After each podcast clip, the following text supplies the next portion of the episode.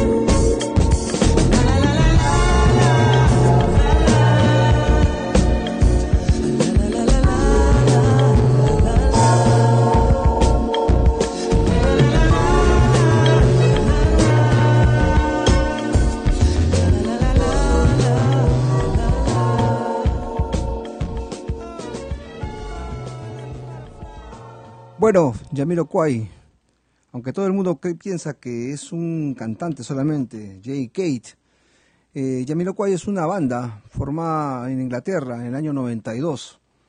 Eh, lo formó Jay Kate, eh, Tobin Smith en los teclados, Stuart Sender en el bajo, Neil Van Gelder en la batería y Wallis Buchanan en el digerido.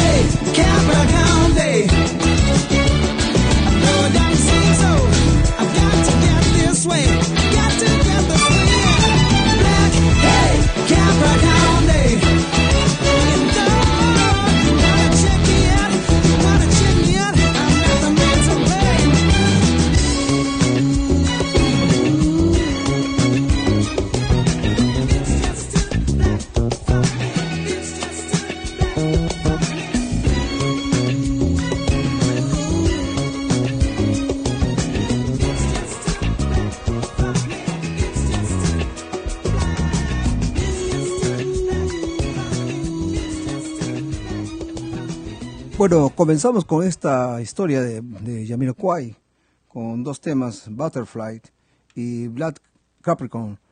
Eh, al Jamiroquai en un principio se formó en los principios de los noventas, eh, donde hubo una corriente, de, como siempre en Londres, eh, tendiendo las tendencias nuevas de el acid jazz. Y bueno, con una mezcla de funk, eh, Jamiroquai se posicionó en esta época eh, donde comenzaron a tener un cierto auge.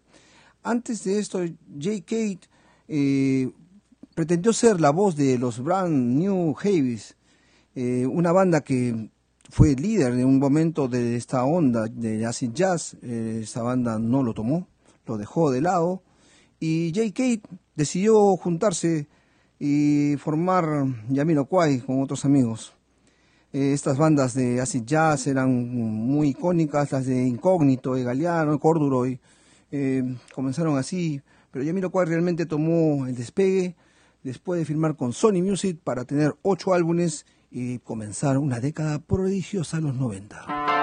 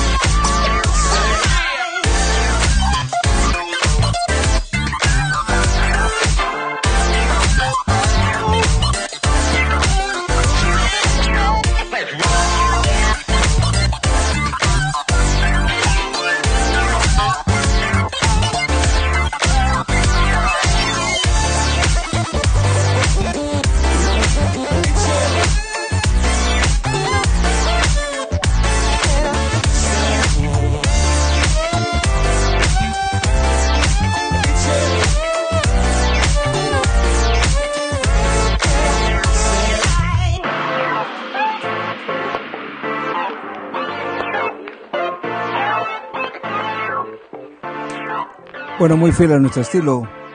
Tocamos algo de Virtual Insanity, pero esta es una versión de Noise Freaks. Eh, a mí particularmente las versiones son lo que me llaman más la atención.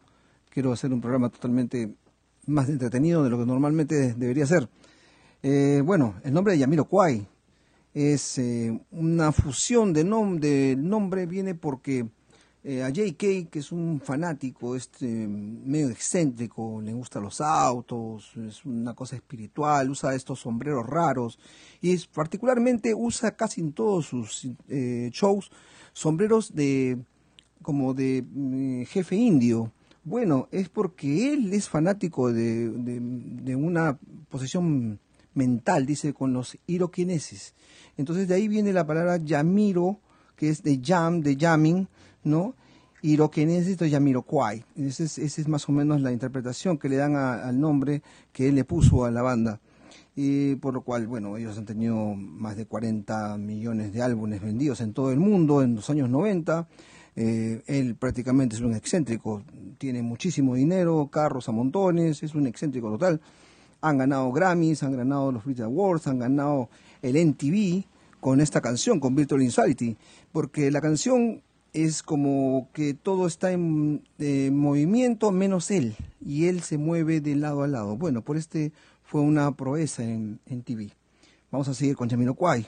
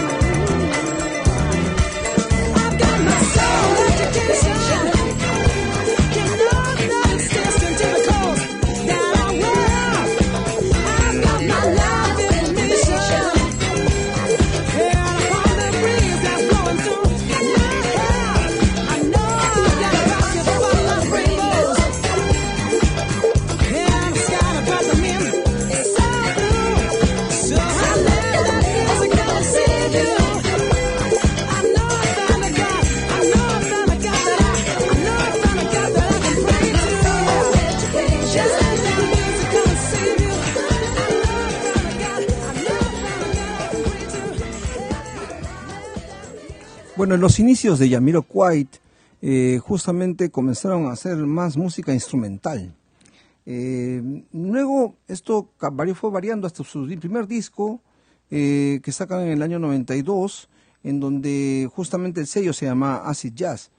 ¿no? de ahí logran firmar con Sony, con Sony BMG un contrato por los ocho primeros discos por un millón de libras esterlinas. Eh, con esto hacen su primera aparición en el año 93 con La emergencia del planeta Tierra, ¿no? donde tiene muchas combinaciones de samba, funk, punk, o tenía muchas cosas que, en, todo entre ellos, pero eh, duraron tres semanas en el Reino Unido en las primeras listas.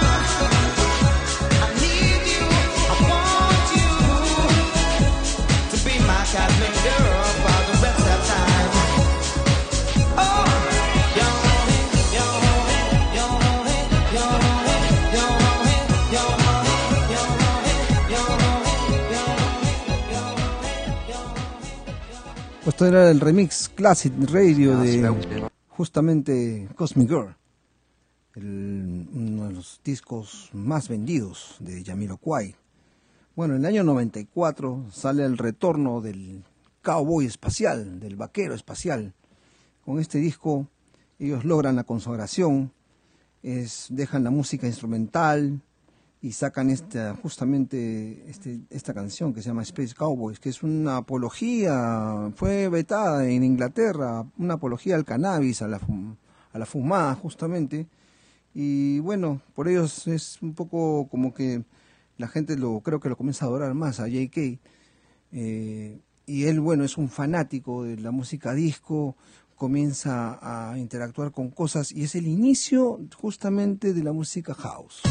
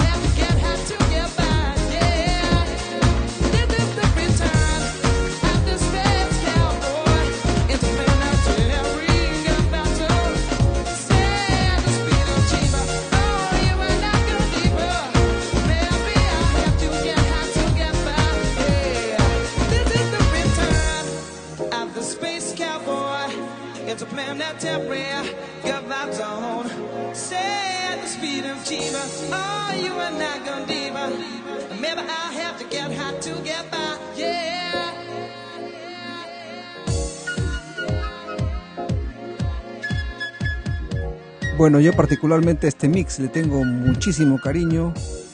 Eh, los que llegaron a escucharme en Edge, en Lima, Perú, por eso de los años 97. habrán, bueno, recordarán, ese era un era la parte central de la, de la cabina, de la parte donde yo ponía un mix y bueno, parte de este mix donde la gente se ponía muy eufórica era Space Cowboys de David Morales, esta es la versión que yo colocaba en esa época y esta es justamente la que más me encanta de todo. Bueno, siguiendo, en el año 96 lanzan su segundo, bueno, para, para mí particularmente fue el segundo álbum, era el tercer álbum de, los, que te había firmado con Sony Music, pero era el segundo álbum de la trilogía que hace Jamiro White, particularmente esta, esta onda funk que hizo eh, con en dance, el house, que hizo todo una, un complejo, eh, se, se, hizo muy complejo, pero a la vez abrió muchos caminos a mucha gente. Ahora lo adoran Calvin Harris y toda esta gente que está tocando ahora. Eh, particularmente Yamiro Kwai sigue haciendo espectáculos muy increíbles, pero no en los años 2000 te cayó bastante porque J.K., bueno, el hombre se pudre en plata y no le importa mucho la cosa, él quiso hacer otras cosas, eh, sigue haciendo shows increíbles, increíbles.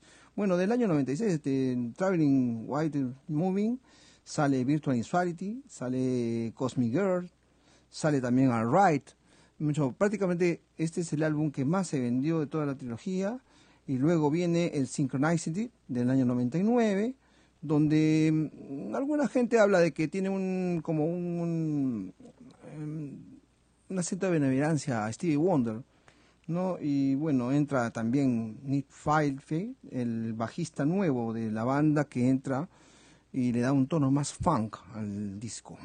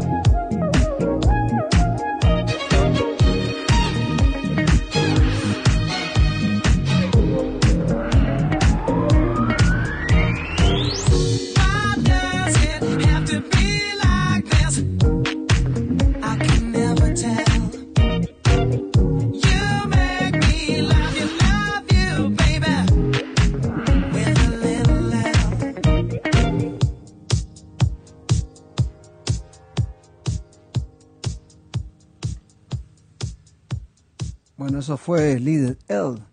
Esta canción este, se habla mucho de que él la compuso porque tuvo un romance con una modelo, Denise Van Uden, eh, más o menos un romance de cuatro años, y lo dejó bien marcado, parece. Y él, bueno, hizo esta, esta canción a memoria de ella. Bueno, el hombre, eh, Jay Kate, es, como le dije, un excéntrico. Él tiene como 68 coches eh, de última gama, de máxima, la máxima gama, ¿no? De todos, de, Ferraris, tiene como 6 Ferraris, tiene helicópteros, tiene... Eh, más o menos se estima que su fortuna es como de 50 millones de euros y tiene una colección de 4 millones de euros más o menos. Tiene una mansión en, Buckingham, ¿no? Em, que tiene un castillo que tiene más de 500 años. Eh, es un excéntrico realmente el hombre, pero es un genio, genio, genio. Su voz es inigualable para mí, por lo menos. Y eh, la onda funk que le metió fue increíble en estas épocas y hasta ahora.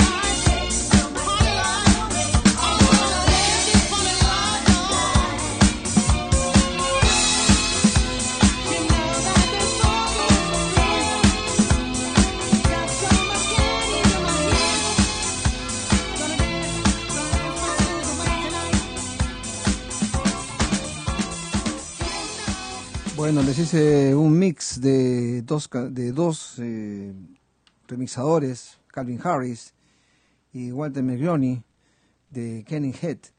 Esta canción también este, es muy venerada por muchos remixadores, especialmente Calvin Harris. Es una versión que la ha sacado hace poco, eh, no sé mucho, no sé como unos dos años, porque salió en gira mundial Jamiroquai en el 2017 y él, reeditó esta canción. Eh, bueno, es muy conocido que J.K. ha tenido, después de haber hecho, es, eh, comenzado los 2000, y él tenía que cumplir con, un, con estos contratos con la Sony Music, eh, como que decayó la cosa, J.K. hizo una fortuna muy grande, se dedicaba más a los autos y bueno, en el 2006 como que rompieron palitos más o menos, pasó a ser una subsidiaria, mucho, cortaron el contrato, pasó a una subsidiaria de Sony Music, reeditaron un, grandes éxitos de Yamiro Kwai y parece que ahí hubo el, todo el problema con J.K porque él declaró como que como que la música la toman solamente como una publicidad y nada más y no toman las cosas en serio, que necesitaban estar eh, inspirados para poder editar canciones y que toman su tiempo, bueno, pues es toda la vida y al final en el 2009 eh, ellos renuncian con Sony Music, terminan su contrato y firman con Universal Records para comenzar una nueva historia.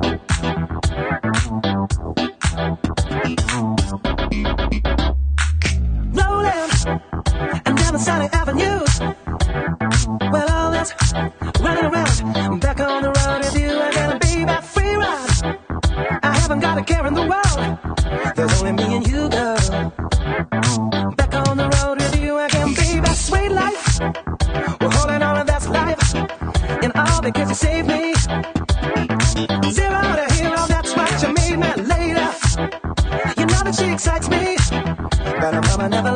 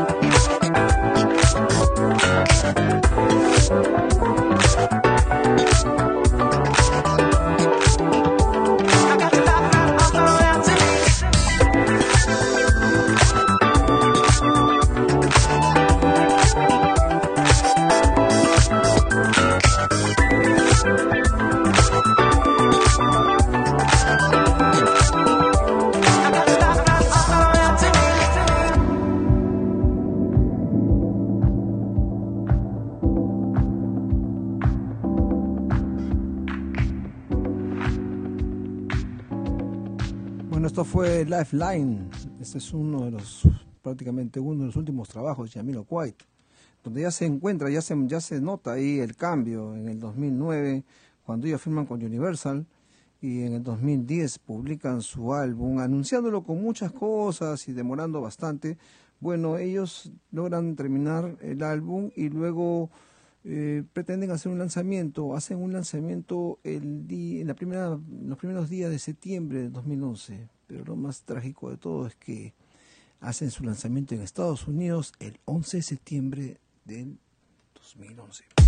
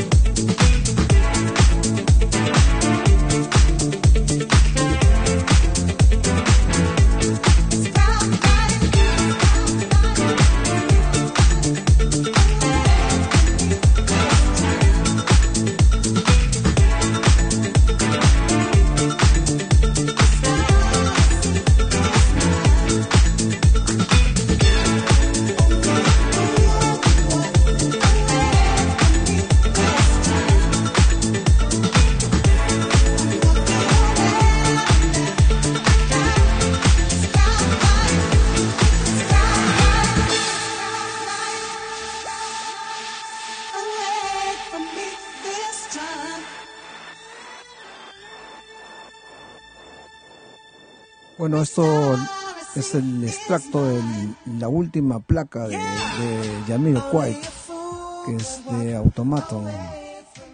Este es Clown 9, editado por Purple Disco Machine, una, un, sellador, un remixador muy, muy buenísimo de esta época. Me encanta bastante. Bueno, esto fue Yamiro White para todos ustedes. Espero les haya gustado. Saludos a mi hermana Julia en Japón. Saludos a Roxana, Natalia, cuídense mucho y nos esperamos ver el próximo capítulo. Bueno, llegamos al final de nuestro episodio. Espero encontrarnos nuevamente en el arte de las musas. Soy Pica desde Lima, Perú. Y recuerden, La música dice lo que el alma calla. Chao. Chao, chao. Que Dios los bendiga. Chao, chao.